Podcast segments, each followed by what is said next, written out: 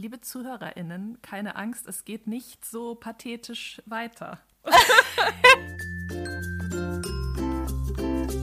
Ich lese was, was du auch liest. Der Buchpodcast.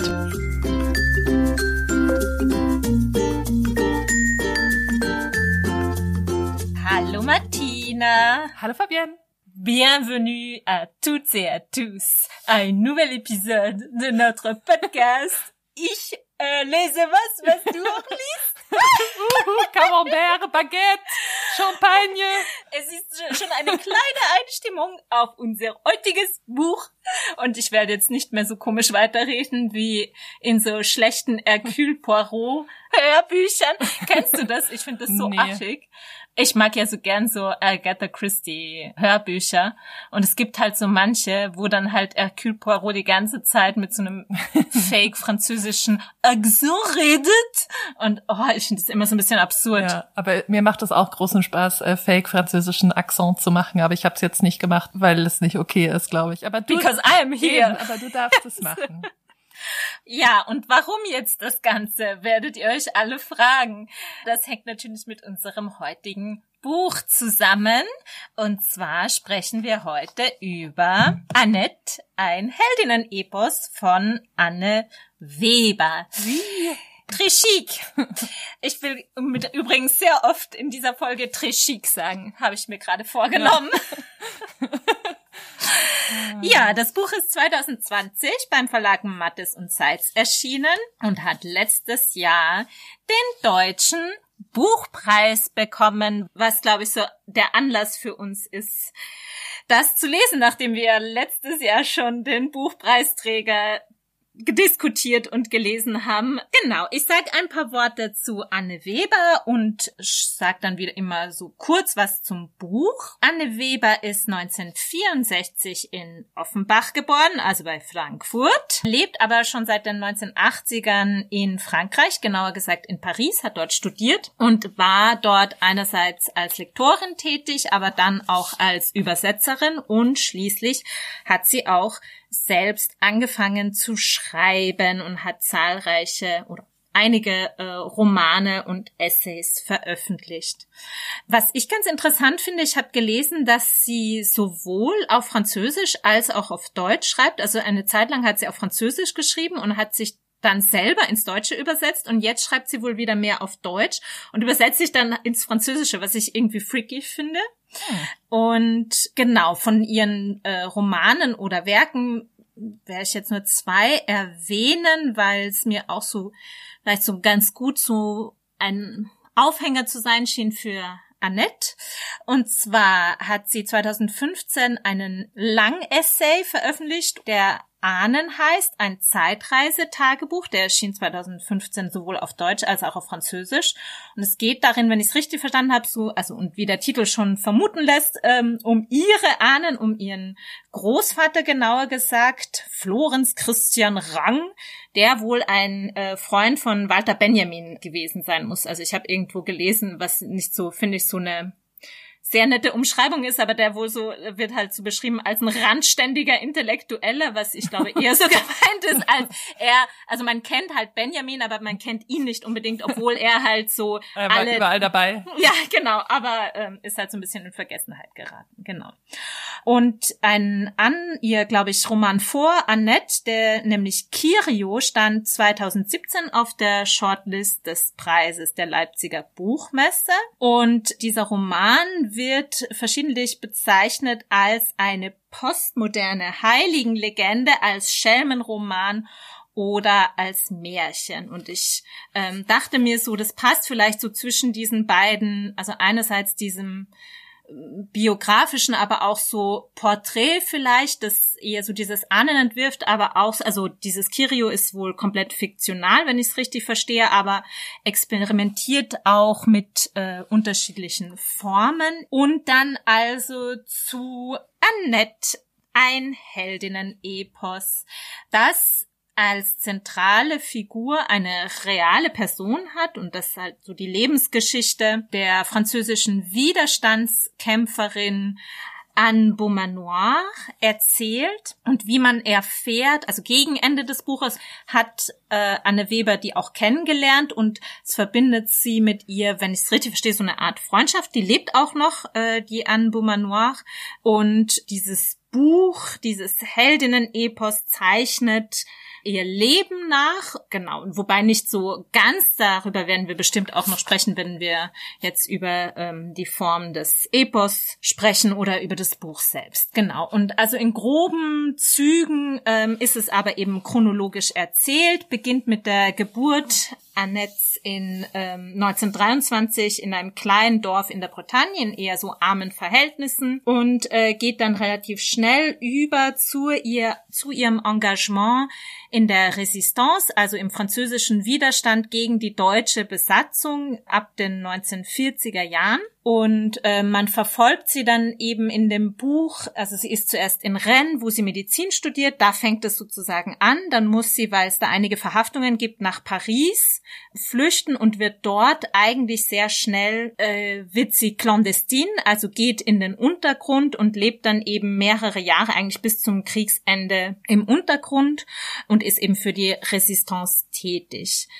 Sie äh, lernt dann auch einen anderen Widerstandskämpfer eigentlich ganz am Anfang schon kennen und die beiden werden ein Paar. Das wird aber nur so kurz umrissen. Der heißt mit Decknamen Roland und eigentlich äh, Rainer Jurestal. Und ähm, wir begleiten sie da eben in Paris und äh, sie rettet dann unter anderem drei jüdische Kinder, also zwei Jugendliche und ein Baby. Ich denke, da kommen wir auch noch zu drauf zu sprechen. Ich streife das nur ganz kurz, aber das ist sozusagen innerhalb des Widerstands äh, wird das als ein sehr gefährlicher Akt gesehen und sie wird dann, wenn ich es richtig verstanden habe, so strafversetzt und auch ihr damaliger Freund, der Roland. Und sie gehen dann nach Lyon, dort trennen sich ihre Wege und äh, sie ist dann in Lyon, ist nicht so ganz klar, dümpelt sie so ein bisschen, glaube ich, so vor sich hin oder wird quasi so ein bisschen ins so Niemandsland geschickt. Und ihr Freund, das erfährt man dann eben auch, stirbt dann aber, wird umgebracht von äh, französischen Milizen. Und ähm, sie erlebt dann das Kriegsende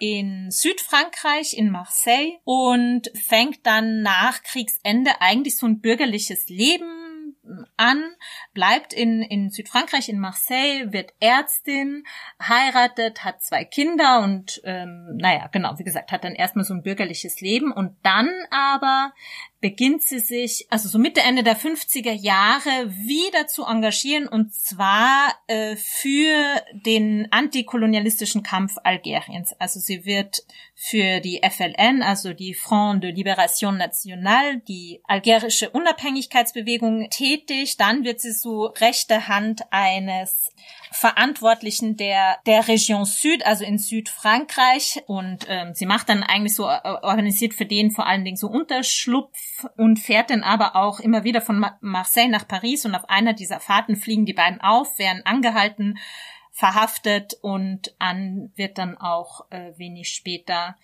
verurteilt zu zehn Jahren Haft und schafft es dann wieder zu fliehen, flieht nach Tunis, und als dann eben die Unabhängigkeit Algeriens 62 endlich vollzogen wird, wird sie in der Regierung von Ahmed Ben Bella, dem ersten algerischen Präsidenten, tätig. Also ist so eine Art ähm, Gesundheitsminister und ist da tätig bis 1965, als es dann zu einem Militärputsch innerhalb Algeriens kommt, sie auch wieder fliehen muss. Sie flieht dann zurück in die Schweiz und wartet dort auf Amnestie Frankreichs. Und das ist so grob, äh, sag ich mal, wo wir dann auch das Buch so langsam ausklingt und sie verlassen. Habe ich noch was vergessen? Nee, das hast du gut gemacht. Ja, Man sollte vielleicht dazu sagen, dass die, die du jetzt immer Anne Beaumanoir genannt hast, dass das die Annette des Titels ist. Mhm. Also, dass sie Annette äh, genannt wird, dass das so ihr, ihr Kosename ist. Nur so FYI, falls man sich gefragt hat, wer jetzt diese ja. Annette ist. Ja, ich meine, das, vielleicht können wir damit auch gleich einsteigen. Ich hatte vielleicht nur so ein, eine Bemerkung noch zur, äh, zur Form vorweg, bevor wir es ausführlicher diskutieren. Also, es ist ja schon im Titel, klingt ja schon an, Annette ein Heldinnen-Epos, also es ist ein Buch, Buch, das eben nicht in so einer klassischen Romanform daherkommt, sondern eben, wenn man das aufschlägt, dann sieht man einen Text, der optisch Versform hat.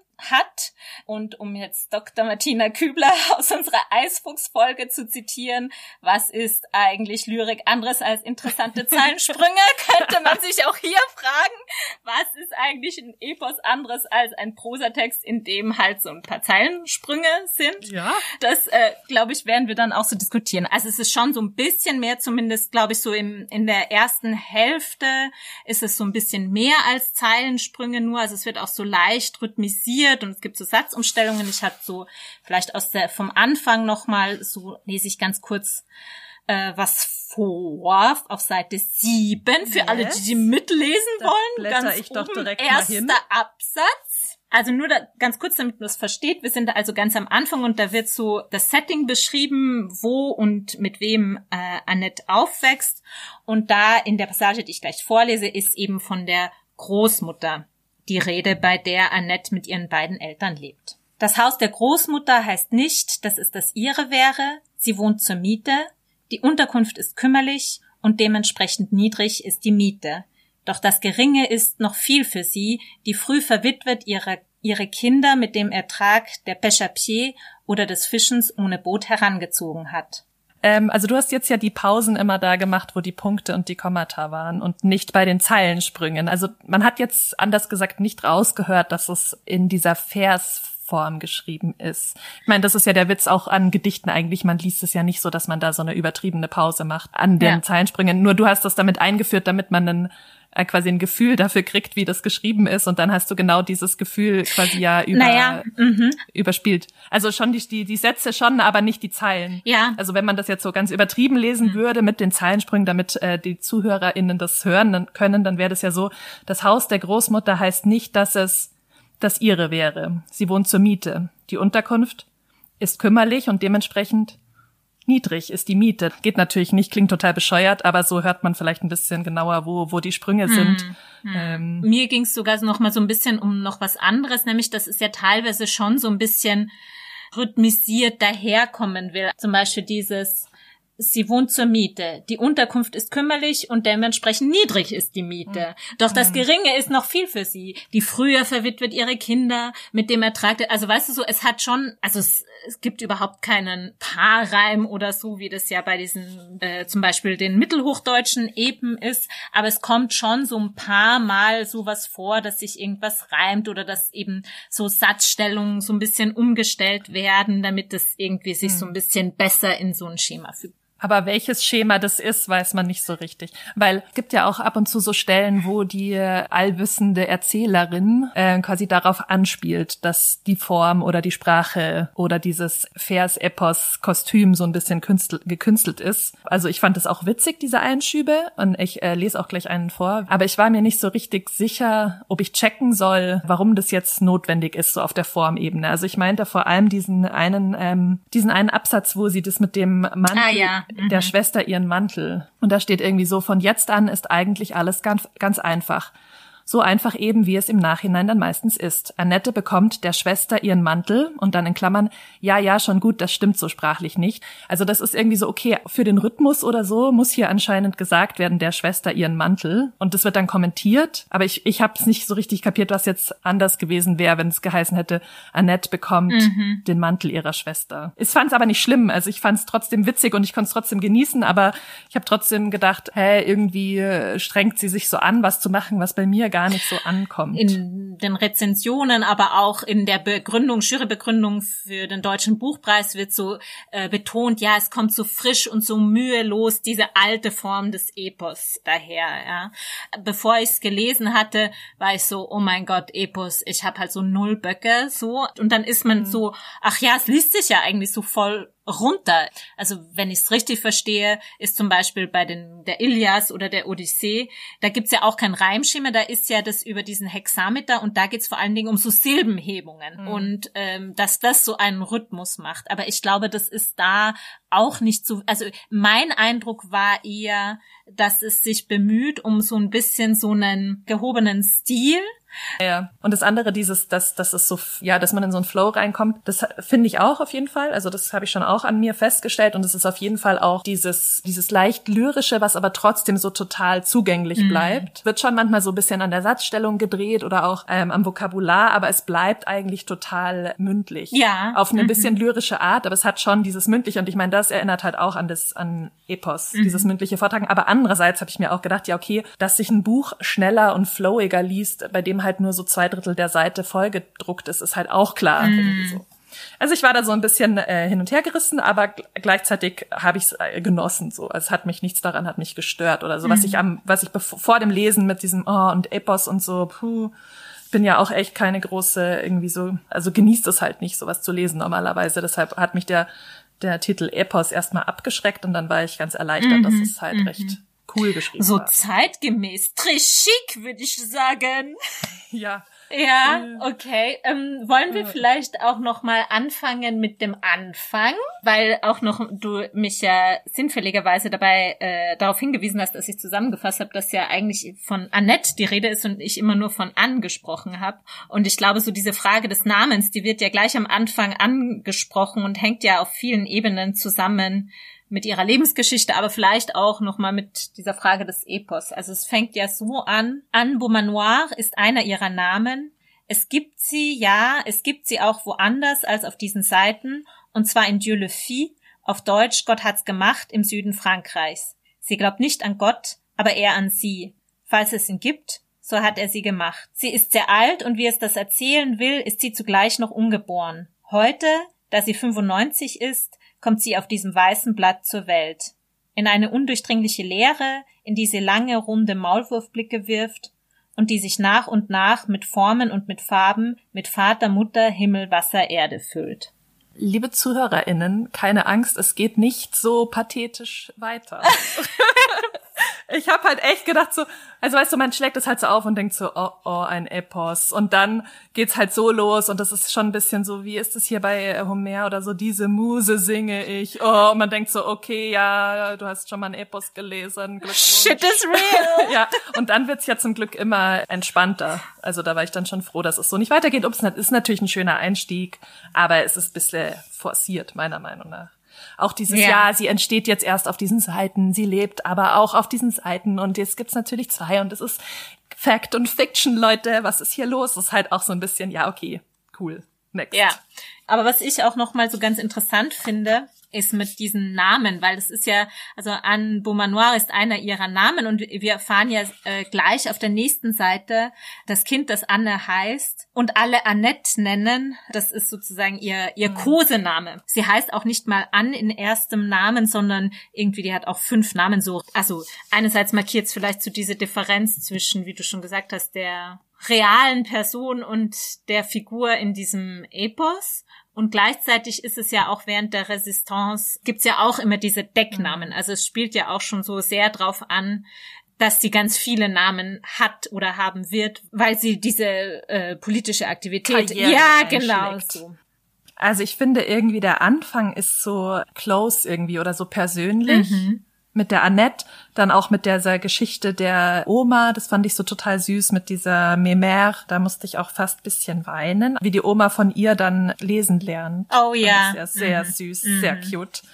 Und dann finde ich, geht aber die Erzählhaltung quasi so weg von ja. der Annette. Also ich finde, irgendwie dafür, dass es ja eigentlich so ein halt Buch mit ihr als Protagonistin ist, wird es so distanziert, ist es aus einer wahnsinnigen Distanz dann irgendwann ja. mhm. geschrieben, finde ich so ab dem Zeitpunkt ungefähr, wo sie diese Kinder rettet, finde ich. Dann ist es so, und dann wird auch so gerafft zeitlich und dann ist es halt so, ja, ja, und dann weiß sie nicht, was sie soll, soll sie zurück, soll sie nicht, ja, ja, und so ein bisschen so, es wirkt dann fast, finde ich, so, als wäre die Erzählerin genervt von, von der Annette, so dass die sich dann nicht entscheiden kann, was sie jetzt macht und dann krebst sie da in Algerien rum und ist da in dieser Regierung von diesen anderen Crooks. Das fand ich irgendwie spannend. Also das habe ich auch nicht erwartet, dass es dann doch so ein distanziertes Buch irgendwie wird und man ja so gar nicht mehr von ihren Gefühlen oder Meinungen und so so richtig dann erfährt. Und das habe ich halt am Anfang so gar nicht erwartet, weil es da eben genau da wird so genau mhm. darauf eingegangen, so mit den Namen und den Eltern und der Oma und was da so die Umstände dieses in die Welt kommens der Annette sind. Also ich kann es total nachvollziehen, was du sagst und mir ist es auch ähnlich gegangen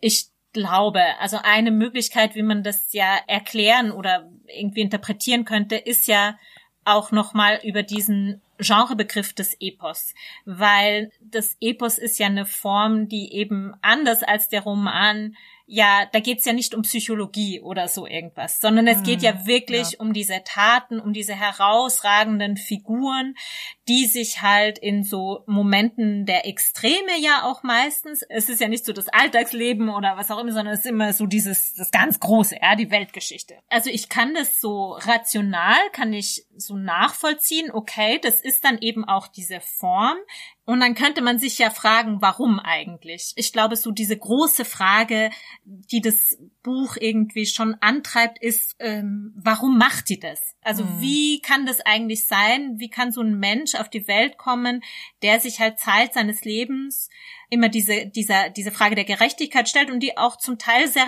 radikal mh, mm, beantwortet, weil was wir jetzt nicht, äh, was ich nicht erzählt habe in meiner Inhaltsangabe, also als sie Annette verhaftet wird, als sie sich dafür den algerischen Unabhängigkeitskrieg engagiert, ist sie gerade schwanger mit ihrem dritten Kind. Sie bringt dann die Tochter zwischen Verurteilung und neuerlicher Inhaftierung auf die Welt und muss dann eben fliehen und ist dann halt auch die Jahre, in denen sie nicht in Frankreich ist, abgeschnitten von ihrer Familie, von ihren Freunden. Und das ist schon ein krasser Preis, ja.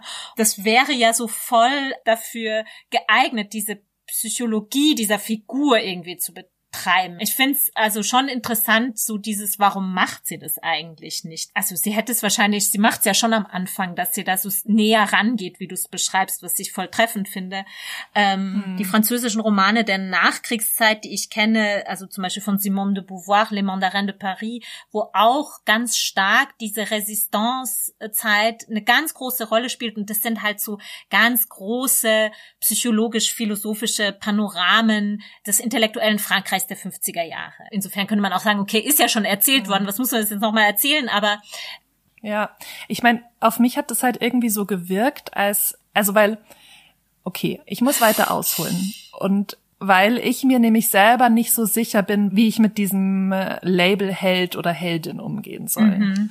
In dem Zusammenhang. Weil, also für mich, wenn ich jetzt einfach quasi ohne das auf diesem Buch zu basieren, da gehört für ein Heldinnen sein schon ein bisschen mehr dazu als quasi in der Wahl zwischen Nazis oder Nicht-Nazis eher mit den Nicht-Nazis zu sympathisieren. Weißt du, ich meine, mhm. also es, es, gehört für mich ein bisschen sowas dazu von Agency und von, also ein Held ist für mich oder eine Heldin ist für mich jemand, der schon quasi aktiv ähm, mitplant und mit quasi so weißt du, ich meine, die Richtung bestimmt ja. und sich jetzt nicht nur einer Gruppe, einer von zwei Lagern anschließt und da dann Handlangertätigkeiten ja. ausführt. Mhm. Das ist jetzt total hart gesagt und ich möchte irgendwie damit solche Leute, die irgendwie so in der Nazi-Zeit da irgendwie geholfen haben, nicht irgendwie, weißt du, ich meine, ich will das nicht mhm. schlecht, ich will das mhm. nicht schlecht machen, ich finde nur Held ist für mich eigentlich schon jemand, der da so an der, an vorderster Front mitkämpft und plant. Und deshalb war ich halt schon skeptisch, okay, ist jetzt eine, weil ich meine, sie hat ja schon in dieser Resistance-Zeit vor allem, sie war doch dann nur so wirklich in unterster sozusagen Ebene bei dieser Gruppe dabei ja. und äh, was sie dann machen musste, war so,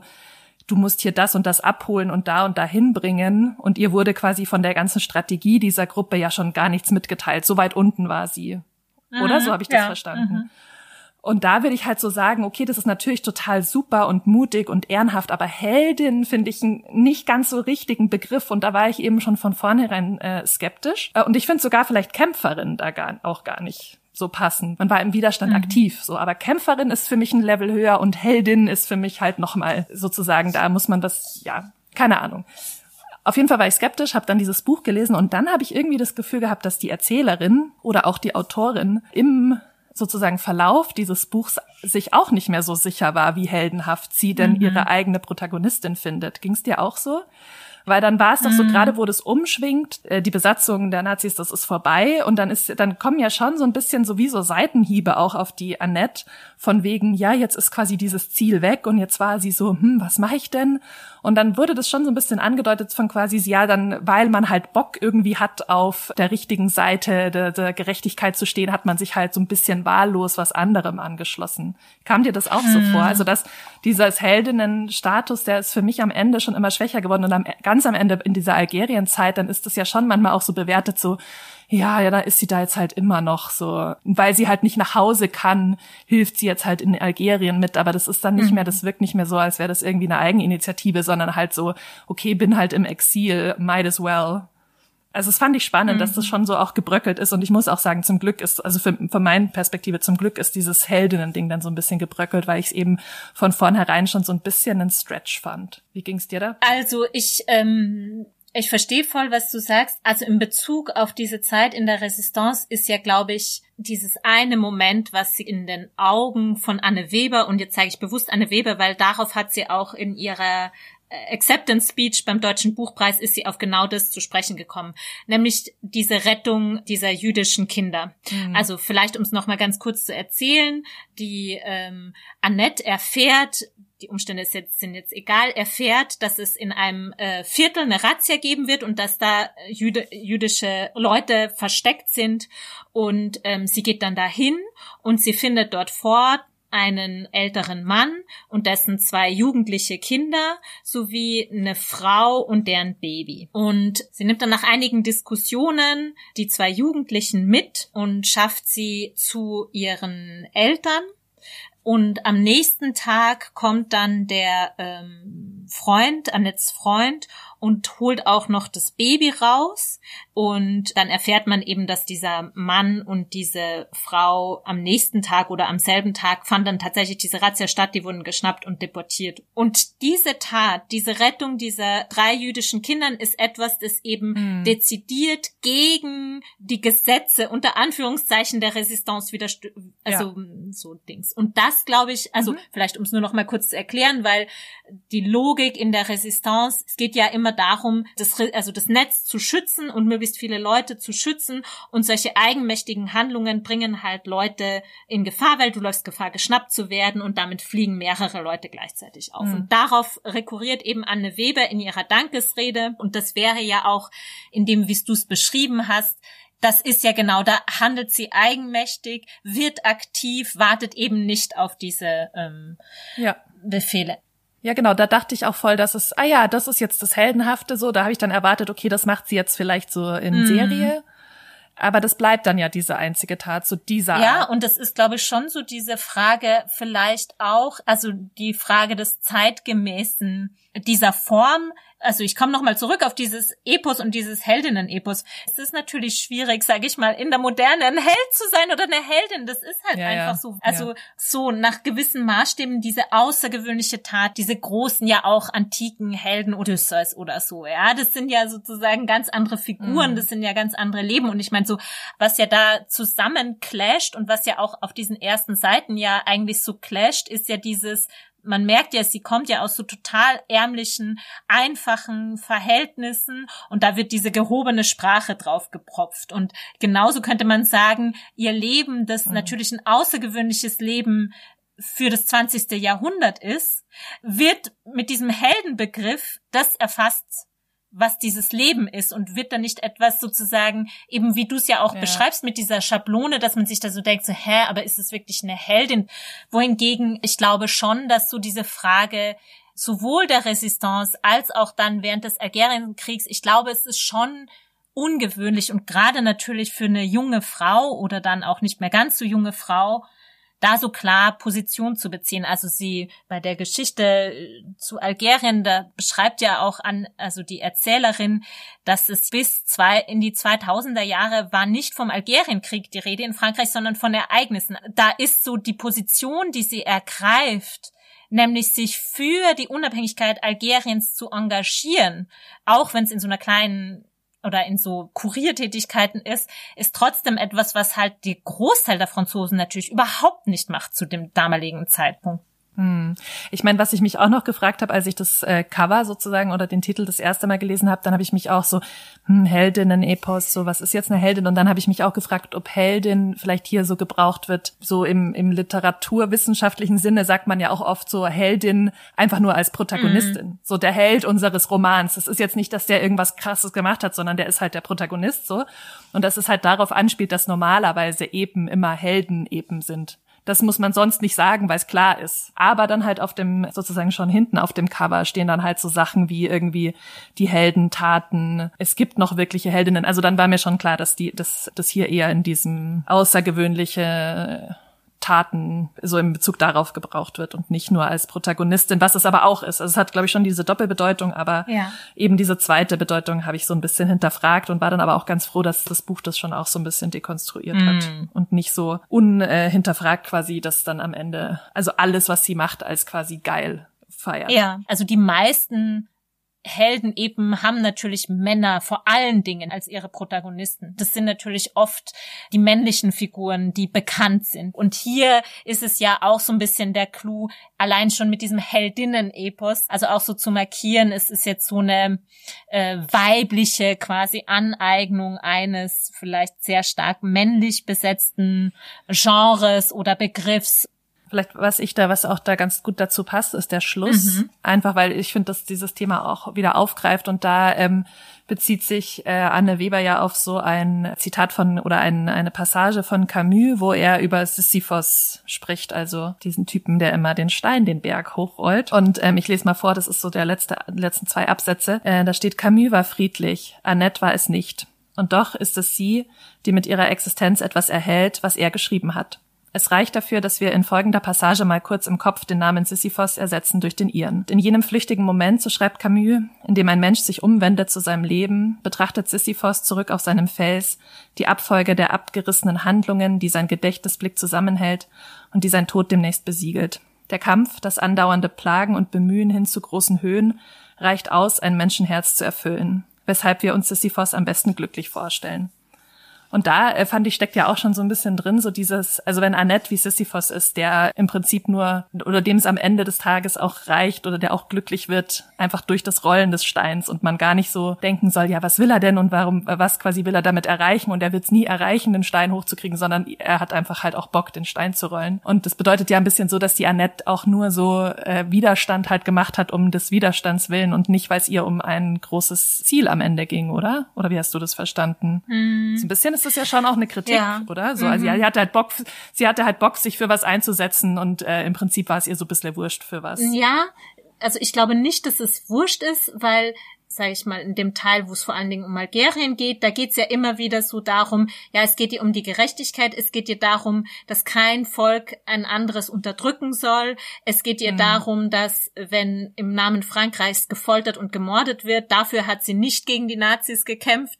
Also ich mhm. glaube, das ist schon der Grund oder so der äh, der Zweck ist schon wichtig, aber es ist vielleicht dieser Abschied, mhm. diese, diese Utopie. Also so dieses, dann könnte man jemals fertig sein, dann hat man das jemals erreicht, weil das ist mhm. ja, glaube ich, auch in dieser Algerien, äh, in diesem Algerien-Teil, da engagiert sie sich ja auch am Aufbau dieses Landes und hat ja sehr stark die Hoffnung, dass das so, ja, wie so ein sozialistisch-kommunistischer Staat wird. Also, dass da endlich eine gerechte Welt geschaffen wird und eine gerechte mhm. Gesellschaft und dann eben zu merken, okay, nee, dann gibt's dann diesen krassen Militärputsch und die Wende zu einem autokratischen Regime und so ein bisschen die Desillusionierung dessen, aber so, man könnte ja dann sagen, dann war es alles umsonst. Aber eben mit Sisyphos ist es so, nee, es geht halt auch darum, das zu, weißt du, so das zu tun, selbst wenn am Ende nicht dieser perfekte Staat oder so diese Utopie hm. ähm, geschaffen ist. Ja, ja, es ist dann so ein bisschen so, na ja, okay, das ist jetzt zwar auch scheiße hier, aber immerhin sind sie nicht mehr von Fremden unterdrückt, sondern haben so ihre eigenen Issues. Das ist ja dann so ein bisschen so ihr Takeaway. Ja.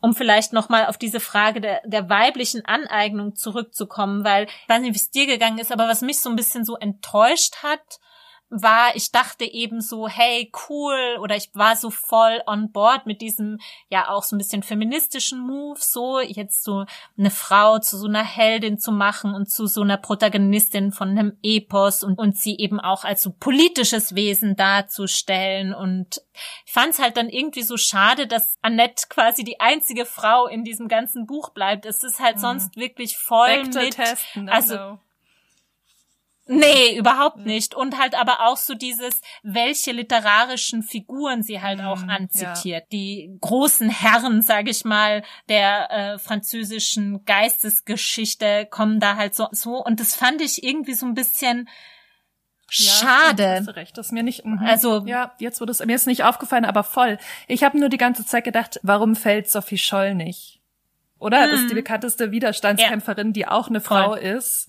Und dann wird so getan, als wäre äh, Annette weit und breit die einzige was einfach ja. nicht stimmt. Gleichzeitig, ich habe nämlich nur so, was ich so ein bisschen kritisch gesehen habe, so dieses weibliche Aneignung und so, ja. Also irgendwie ist halt so, ich habe halt langsam auch schon nicht mehr so Bock auf Aneignungen. Also weißt du, ich meine so, warum mhm. muss man mhm. sich so von mhm. den Jungs alles abschauen? So, also es, so geil ist es auch wieder nicht, weißt du, ich meine? Also ich finde so langsam ja. denke ich mir so, mhm. ja, man kann auch einfach so sein eigenes Ding machen. So ich brauche gar nicht mehr so viele Aneignungen. So das ist mein persönlicher Danke, Eindruck. hab schon genug. Ja, weil so Aneignungen ja doch irgendwie immer das, das Original irgendwie huldigen. Irgendwann ja, bin ich so voll. bereit für den nächsten Step.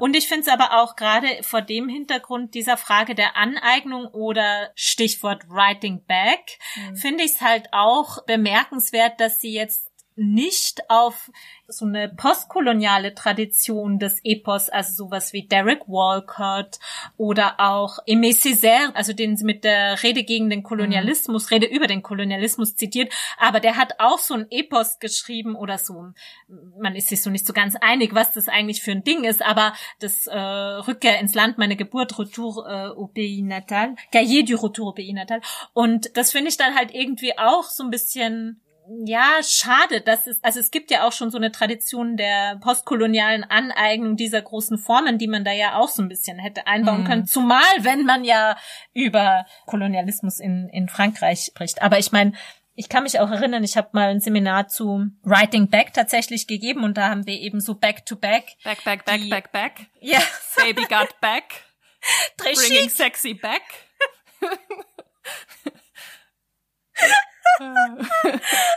also wir haben quasi zum Beispiel gelesen, was haben wir da eigentlich gelesen? Naja, zum Beispiel Jane Eyre mhm. und dann äh, White Sargasso Sea. Ich finde, das ist natürlich mhm. so ein Dilemma, ähm, was du ansprichst, mit dem man reproduziert oder huldigt diesen großen kanonischen Texten, indem man sie sich aneignet oder neu schreibt. Und gleichzeitig finde ich schon auch so dieses Prinzip, dass man lässt jetzt etwas nicht einfach so unkommentiert stehen oder da hatte ich halt bei ihr jetzt auch nicht so, also äh, in der mm, Buchpreisrede, äh, also in der Begründung der Jury war auch so, ja danke, dass sie uns quasi jetzt an Beaumanoir oder Annette haben entdecken lassen, aber mein Eindruck war, dass die in Frankreich schon relativ bekannt ist, ja, so, die ist jetzt nicht so ein totaler mhm. No-Name, die so lange in Vergessenheit war und die man jetzt endlich so huldigt für die, die sie ist, die hat ja auch selber ihre Autobiografie in zwei Bänden geschrieben, gibt Dokumentationen über die, da finde ich dann halt auch so ein bisschen so dieses was ja so zentral ist bei dem Aneignen oder eben diesem Writing Back in dem postkolonialen Kontext, ist halt die Geschichten erzählen, die noch nicht erzählt wurden, ja. Und da bin ich halt hier auch so ein bisschen, hm, weiß ich nicht, ob es jetzt, ob das jetzt so eine marginalisierte Geschichte war, die man jetzt noch nie gehört hat und die jetzt endlich hat erzählt werden müssen, ja. Also in Deutschland hm. vielleicht schon. Ich weiß nicht, ob das dann, ja, nee, also Punkt. Ja, also selbst wenn es schon drei bis fünf Bücher darüber gibt, finde ich es okay, dass die Geschichte nochmal erzählt wird. Das finde ich, also stört mich jetzt nicht. Ich finde eher so dieses, ja, dann irgendwie zu kritisieren, dass es äh, in eben immer um Männer geht und dann aber das Epos irgendwie nicht zu zerstören. Das finde ich mhm, irgendwie schade ja. so. Das ist so ein bisschen dieses uh, The Master's Tools will never dismantle the Master's House mhm. oder so. Mhm. Ich finde, die guten Rewritings für mich fackeln irgendwie die Bude so ein bisschen ab und mhm. nehmen nicht nur so diesen Blueprint oder äh, diese Vorlage und äh, machen ein negatives Vorzeichen davor und mhm. weißt du, ich meine so, sondern sondern die verändern ja. am Original irgendwie was, die kratzen an der Statue. Das weiß ich irgendwie nicht, ob ob das das tut, ehrlich gesagt. Mhm. Also es ist nee. mehr eigentlich so, es ist ja schon fast so eine Ode an das Epos, so. Oder ja. dass es schon mhm. fast wieder so eine Wiederentdeckung des Epos ist und eigentlich könnte man das Epos ja auch voll kritisieren und das tut's irgendwie nicht. Ja, um nochmal die Frage von vorhin aufzugreifen, warum eigentlich? Ja. Ich finde, es hat schon so seine Grenzen und klar könnte man sagen, ja, wir sind es halt so gewohnt, dieses auch so psychologisierende des Romans, weil ich finde es auch voll, wie du sagst, dass man so das Gefühl hat, man kommt ihr eigentlich nicht so nahe als Protagonistin. Mhm. Oder besonders gestört, muss ich sagen, hat's mich, also das ist, nachdem sie von Paris weg muss und nach Lyon geht und dort eben alleine ist. Und da fängt es an mit diesem Odysseus-Vergleich, dass sie sich fühlt wie äh, ein Niemand, weil sie da auch sehr viel alleine ist und eigentlich mhm, gar ja, nicht ja, gesehen ja. wird. Mhm. Genau. Mhm. Und es geht dann eben weiter bis zur Zeit, vor allen Dingen nach dem Krieg. Und dann gibt's eben auch so das erste Mal, als sie wieder nach Hause kommt zu ihren Eltern, dann wird eben so beschrieben, während Annette nach langen Irrfahrten wieder nach Hause kommt und dort keinen Struppi sie erkennt, dafür aber Memère und Petit macht. Also das ist auch so dieser mhm. Odysseus-Vergleich.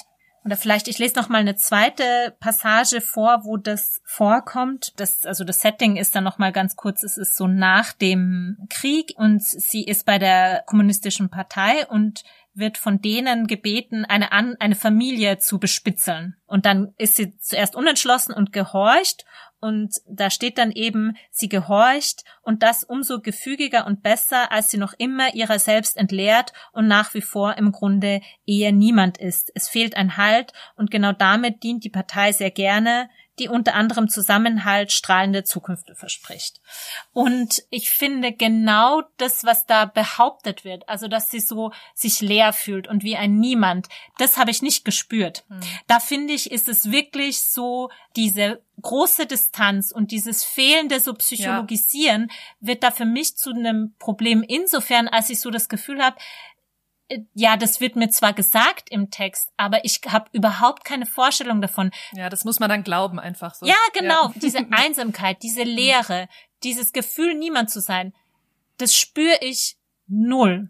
Also mhm. entweder ich muss dann so konsequent sein und es komplett rauslassen, aber so, so dieses Zwischending, also einerseits so ein bisschen versuchen, so einen Gemütszustand zu evozieren einer Person, die sowas krasses erlebt hat oder so diese Jahre so verbracht hat und gleichzeitig das halt irgendwie nicht zu können, weil halt da diese Form ist. Ja, das finde ich irgendwie ja, ja, das ist dann so, okay, ich glaub's dir und dann liest man aber einfach weiter so. Dann will man lieber wissen, wo sie jetzt als nächstes hingeht. Aber ich habe mir gerade überlegt, dass ich das vielleicht ganz cool gefunden hätte. Weißt du, wenn, wenn auf dem, auf dem Titel gar nicht Heldinnen Epos stünde oder gestanden hätte, sondern einfach irgendwie Annette oder so. Und es dann innen aber genauso geblieben wäre und dann aber vielleicht dieses Odysseus, das hätte man ja nicht mal quasi explizit nennen müssen. Jetzt sage ich das Argument, was du sonst immer sagst. aber wenn man dann fünfmal sagt, ich bin niemand und weißt du, ich meine, dann hätte man es schon gecheckt. Mhm. Ja. Ähm, oder halt die, die, die Füchse unter, unter uns hätten es gecheckt. Mhm.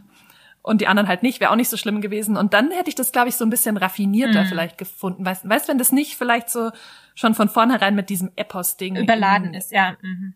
Mhm. ja, oder noch nicht, wenn man noch nicht damit reingeht, sondern das so erst nach und nach checkt, hatte ich vielleicht so ein bisschen eleganter gefunden. Und dann kann ich es als Epos lesen und muss es aber ja. halt nicht. Mhm. So. Aber stimmt schon, äh, wie du gesagt hast, ähm, dieses, dass man nicht mitfühlt, dass das, das ist einfach nicht was, was das Buch, ich glaube, das probiert es gar nicht und dann ist es auch okay.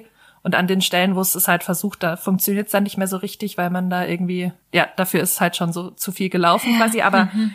gleichzeitig war das schon auch ein bisschen der Grund, warum ich dann doch so ab der Mitte es auch einfach nicht mehr so interessant fand. Ja. Mhm. Weil es dann doch irgendwann am Anfang ist man halt noch so interessiert und angefixt, so, hm, was passiert? Mhm. Und als man dann halt merkt, ja, okay, es ist dann jetzt halt eine Station nach der anderen und dann ist hier Exil und da Exil oder wir bringen von da nach da was und dann ist es halt nur noch so ein Aufzählen von Ereignissen, ohne dass sie irgendwie kausal verknüpft sind, ohne dass sie emotional mhm verknüpft sind. Also es war nicht schlimm, es hat mich nicht gelangweilt. Es ist halt auch ein kurzes Buch, das nur zu zwei Dritteln beschrieben ist, aber genau, also da fand ich dann irgendwann war ich schon so, ah ja, hm, jetzt kann es dann auch vorbei sein. Ja, also ich finde es auf unterschiedlichen Ebenen schade, schrägstrich problematisch. Also Anne Weber macht ja etwas, was äh, zumindest in Deutschland oder in manchen Kreisen in Deutschland durchaus problematisch ist, nämlich sie zieht ja einen Vergleich zwischen Holocaust und äh, Kolonialismus. Mhm. Durch das, dass sie halt sagt, okay,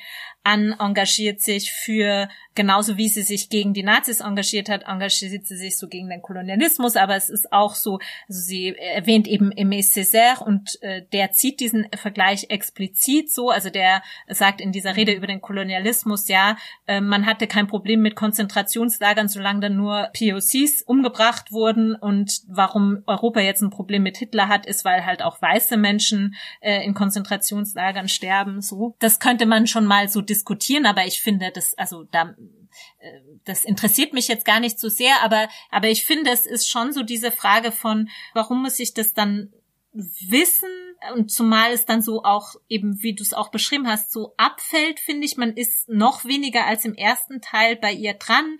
In diesem Teil der, der Resistance in Frankreich hat es auch so was ganz Geschlossenes, finde ich. Also es hat schon dieses, dieses Untergrundding macht schon sehr gut, weil es so sehr so eine kleine Welt entwirft und dann in diesem Algerien-Teil häufen sich halt die Bezüge, es häufen sich die Namen, man weiß auch teilweise nicht, okay, wer war das jetzt, warum ist der jetzt wieder da? Einerseits, klar, will sie irgendwie so dieses Leben, das dann so dieses Heldentum hat, zeigen, dieses Opfer, das sie bringt, in dem Moment, wo sie dann halt eben verhaftet wird und flieht. Gleichzeitig, finde ich, verliert es für mich dadurch. Also da hatte ich so das Gefühl, es wäre dramaturgisch, also hätte ich irgendwie das Gefühl gehabt, es muss noch mal so ein bisschen anders gelöst werden oder dann noch mal wirklich in diesem Algerien-Teil noch mal so zugespitzter. Ich finde es mhm. halt insofern problematisch, weil dann natürlich auch wieder so genau diese Frage des Kolonialismus, es wird halt dann ein bisschen stiefmütterlich behandelt, ja, ich meine, irgendwie für diesen Vergleich oder diese Engführung, wie KomparatistInnen mhm. sagen. Nee, aber für dieses Zusammenführen von Nazis und Kolonialismus kann sie ja nichts, weil das ja einfach ein Fakt ist, der in dieser historischen Person sich vereint. Und was du jetzt sagst, dass es dann so dramaturgisch abfällt, ich finde eigentlich, es, es fällt schon ab, nachdem sie diese Jugendlichen rettet. Mhm. Also ich finde, das fängt schon da an eigentlich. Nur, nur bin ich da halt noch so in Schwung. Aber ich finde auch, dass diese weitere Resistance auch schon so ein bisschen, kommt keine so eine Passion oder so rüber äh, oder es ist nicht so richtig, es wird nicht so richtig ausgemalt, warum das jetzt so ist und ja. wie das ist, sondern es wird eigentlich so genannt, ja. was passiert. Und so geht's halt dann weiter. Und dann war es für mich eher so, dass ich, dass es dann einfach so, dadurch, dass mir jetzt schon so lange genannt wird, was passiert, dann hinten raus langweilig wird. Aber ich fand jetzt nicht, dass es von der Art des Erzählens so einen großen Unterschied gab zwischen den zwei Teilen. Doch, das fand ich, doch, das ah, okay. fand ich nämlich mhm. auch. Ja, ich meine, was dann schon, was dann ja schon witzig ist oder was dann nochmal so einen neuen Twist gab mit diesem Toyboy, den Annette dann in Algerien hat. Aber dann wirklich viel passiert dann damit ja auch nicht. Bei mehr. dem äh, Roland Renier, also quasi ihrem Freund Freund während der Resistance, da gibt's ja so eine ganz wichtige auch Funktion, sage ich mal, jetzt unabhängig von dieser Liebesgeschichte, warum das wichtig ist, dass die ein Paar sind, ja, aber da ist es dann halt so, okay, und dann hat sie das auch, also weißt du so, das ist dann halt so ein bisschen so, warum ist es dann wichtig? Und es geht mhm, ja eben ja. auch nicht darum, nett als eine Frau zu zeigen, die jetzt sich, sage ich mal, nicht um bürgerliche Vorstellungen von Liebe und Ehe und so weiter schert, was man ja auch hätte machen können, ja, so und was ja durchaus, also es ist ja schon auch mhm. erstaunlich, das ist ja, es wird ja eigentlich nie problematisiert, dass sie halt da mit 18 äh, diesen Freund hat, mit dem schläft, schwanger ist, abtreibt, äh, dann heiratet sie fast dann einen Mann, den äh, oder heiratet den, lässt sich aber wieder von dem scheiden, also, weil, aber sie wollte eigentlich nur nach Indokina mit dem, also sie hat ja schon so viel auch so, sag ich mal, Beziehungen, skandalträchtiges. Ja, voll, aber ich meine, das ist ja genau das, was dieses Buch nicht bespricht. Ja, ja. Darum klar, geht's nicht, ja. weil ich glaube, das wäre so ein, ein ganz anderes zweites Buch, was mich persönlich wahrscheinlich mehr interessieren würde. Ja. Der psychologische Roman ja. Annette. So, Bauern, Arbeiterkind, mit so und so vielen Jahren schwanger, mit äh, 16 in der Resistance, dann stirbt der erste Freund, dann hier, dann muss sie ins Exil, weil sie sonst äh, zehn Jahre im Gefängnis ist und dann sieht sie ihre Kinder nie und dann ist sie in Algerien, da hat sie dann den Toyboy. So, das würde mich auf einer persönlichen oder emotional-psychologischen Ebene eigentlich mehr interessieren. Aber ich finde es auch irgendwie unfair, das jetzt diesem Buch abzuverlangen, wenn das einfach eine klare Entscheidung war, das nicht zu machen. So. Ich finde, der Punkt ist, sie erzählt ja schon. Also es ist ja auch nicht so, als ja, aber ja halt so, weißt, also so kursorisch, aber dann ist schon so ein bisschen die Frage, hm. warum muss ich das wissen? Und ich finde auch, also zudem auch nochmal, was du vorher gesagt hast mit diesem, also die Engführung von äh, Resistance gegen die Nazis und Resistance gegen äh, das eigene französische Kolonialregime. Klar, das ist biografisch vorgegeben, aber es ist natürlich eine ästhetische Entscheidung, ob ich das erzähle oder nicht. Also sie entscheidet sich ja auch dagegen, sehr viele andere Sachen zu erzählen. Und, und ich glaube, es ist vielleicht auch so eine Frage der, der Serie. Es gibt halt diese, diese großen Helden, die halt sozusagen diese eine heldenhafte Tat oder vor allen Dingen so ein Ding haben und dann sterben und dann ist vorbei und dann dann war's das, ja, so. Dann gibt's natürlich mhm. Odysseus mhm. mit seinen Irrfahrten, aber das sind halt eben wieder so ganz viele. Und ich glaube, also zwei ist halt eine blöde Zahl. Zwei ist halt nix. Ja, das stimmt, ja. Ja, jetzt wo du sagst, ich hasse eigentlich Bücher, die halbe halbe sind. Da gibt's ja, da gibt's ja mehrere. Zum Beispiel bei Brightside Revisited ist es so, dass es einfach so in der Mitte ein anderes, völlig anderes Buch wird. Also da ist dann einfach die, die Handlung vorbei und dann geht's noch 150 Seiten noch, also so schon die gleichen Leute, aber dann geht, und bei Wuthering Heights oh, ja, ja, ist das ja. ja auch so. Ja, ja. Dass dann dieses Hauptpaar irgendwie ist dann zerschlagen und dann geht's um irgendwelche Kinder von denen, die niemanden interessieren. Und du denkst so, ja, stimmt, das hasse ich eigentlich. Ja, ich finde jetzt so trennscharf war es hier nicht. Nee. Mhm. Ähm, so, es ist schon besser verwoben. Aber ja, es stimmt schon. Die persönliche Ebene. Ich habe jetzt auch noch mal überlegt, so mit diesem Odysseus-Vergleich, weil da ist es ja da erfährt man ja quasi auch Sachen jetzt über seine Frau und so, die eigentlich unerheblich für diese Irrfahrten sind. Weißt du, ich meine? Mhm. Dieses, da erfährt man ja auch so ein bisschen Persönliches, aber da sind ja quasi die, die Frau, die zu Hause wartet und so, das ist ja so diese, dieses Desire quasi, was diese Irrfahrten motiviert, oder? Mm. Also, dass er die ganze Zeit so, er will nach Hause ja. und deswegen mm -hmm. wird diese ganze, ja. diese Herausforderungen auf sich genommen. Aber das ist ja bei ihr nicht der Fall. Es kommt nicht wirklich rüber, dass sie jetzt irgendwie sagt, ich mache das alles, um irgendwie meine Familie wiederzusehen oder um, was weiß ich, es wird so eingestreut, aber es ist nicht ganz klar, wie das irgendwie der ganzen Situation weiterhilft. Not, this is not helping. ja, also, oder warum, ja, dem Anliegen des, äh, des Buchs äh, weiterhilft, hm. meinte ich. Dann. dann würde ich mal sagen, wir bewerten mal. Soll ich anfangen oder magst du anfangen? Okay. also ich ich muss sagen, ich habe es äh, ich hab's ja zweimal gelesen tatsächlich, auch weil es oh. irgendwie so schnell geht, aber ich hatte es zu Weihnachten gelesen und dann war aber jetzt irgendwie so viel Zeit vergangen, dass ich mir gedacht habe, okay, ich muss schon noch mal so ein bisschen reinlesen, weil ich habe schon die Hälfte wieder vergessen. Und, und dann ähm, ich, hast du es doch mal ganz gelesen. Ja, nicht ganz, aber so zwei Drittel. Mhm. Und ich muss sagen, es hat beim zweiten Mal schon sehr verloren. So, also beim ersten Mal war ich noch so, mhm. oh ja, schön und äh, liest sich so schon runter. Und ich glaube eben, habe ich ja schon gesagt, weil ich schon so ein bisschen so Panik hatte, oh mein Gott, Epos, ich werde mich quälen bis mhm. äh, dort hinaus. aber es war dann nicht so. Und beim zweiten Mal fand ich es dann aber schon so ein bisschen, mh, hm, hat es so seine Längen und das sind mir eben dann auch mehr Sachen aufgefallen, die mich jetzt nicht so überzeugt haben. Deswegen würde ich sagen so 2,5. Man muss dazu sagen, dass die Fabienne ihre Skala immer bis nach unten ausschöpft. Ja, aber 2,5 ist, ist ja wohl ganz gut. ganz gut. Ja, würde ich sagen. Ja, so. ja, eben. Ich bin ja immer ein bisschen gütiger. Oh, so generous. Très chic. Ja, das ist, weil mein Herz so rein ist. Oh mein, mein. ähm, Nee, also ich fand, ja, ich fand irgendwie bei dem Buch, also ich glaube, es war für mich auch einfach ein gutes Buch aus zwei Gründen, das habe ich bis jetzt sehr gut versteckt. Erstens, mein allerschlechtestes Fach in der Schule war Geschichte. Ich konnte mir schon immer einfach schlecht merken, was wann genau passiert ist, mhm. auch wenn ich es schon mal wusste, weißt du, ich meine. Mhm. Oh, Und ja. deshalb fand ich das einfach jetzt nett, so ein bisschen über diesen Übergang von, ja, den, den, den 40er, 50er, 60er Jahren in Frankreich einfach zu erfahren. Mhm ganz blöd gesagt, vom Inhalt her war ich so, war das für mich jetzt kein Terrain, was ich schon auswendig runterlabern konnte. Ist auch nicht, dass ich es nicht wusste, aber weißt du, mhm. ich meine, so, es war für mich, äh, hat mich nicht gelangweilt. Deshalb fand ich, war jetzt einfach für mich spezifisch ganz nett als Auffrischung sozusagen dieses Wissens. Ja. Genau. Und dann war dieses mit dem Epos, dass es das mich auch nicht genervt hat, auch ein willkommener positiver Twist. Und was ich jetzt, was wir irgendwie noch nicht so richtig gesagt haben, was ich schon cool fand, ich fand es schon witzig geschrieben. Also so viel Witz, wie halt angebracht ist für ja. dieses Thema, fand ich. So. Mhm. Jetzt nicht mhm. totaler Schenkelkracher so, aber äh, Schenkelklopferkracher. Mir hat es schon gefallen, dass es eben so seine leichten, mhm. seine Leichtigkeit hatte. Aber es ist jetzt auch nicht so, oh mein Gott, das geilste Buch ever. Aber ich würde es schon, glaube ich, weiterempfehlen, weil es schon auch irgendwie was Bes Besonderes ein bisschen hat. Und deshalb, glaube ich, würde ich so 3,75 geben. Du immer mit deinen Zwischenskalen. So deutsch. Oh man. Ja.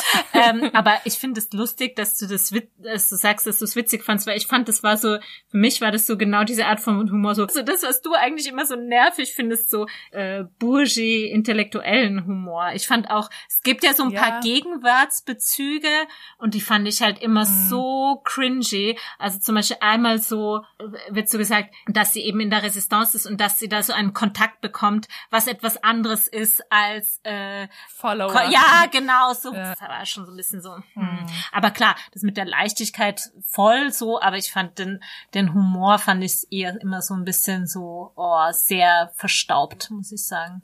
Nee, das habe ich irgendwie so, ich habe dann halt dieses Verstaubte quasi bisschen auf diese auf das Epos. Ja, auf diese Versform mhm. schieben können und gedacht so, okay, in real life wäre wär das ein Knaller, der Witz. Hier ist er jetzt halt bisschen in äh, runtergedrehter Form rübergekommen, aber auf Epos-Style. Ja, genau. Hast du schon jemals ein lustiges Epos gelesen? Richtig lustiges? Nein. Auf der Nee. Epos-Skala ist es ein absoluter Kracher. Auf der normalen Humorskala ist es so ein Schmunzler schon mal wert. So will ich das sagen. Ja. Jetzt müssen wir noch sagen, was wir nächstes Mal lesen, haben wir noch gar nicht gesagt, gell? Le was lesen wir denn überhaupt nächstes Mal? Sage mal, hast du nicht aufpasst? Das Nee, nächste Mal vergessen. lesen wir Giovanni's Room bei Ah. James Baldwin. Yes. I remember, do you remember? remember? da, da, da, da, da, da. Genau, unsere Klassiker. Wir haben gedacht, wir lesen mal was nicht so aktuelles und haben uns für Giovanni's Room entschieden. Yay, I da freue ich mich drauf. Ich Und bin auch. gespannt, was du denkst, wie du es findest. Ich auch. Und was ihr alle findet.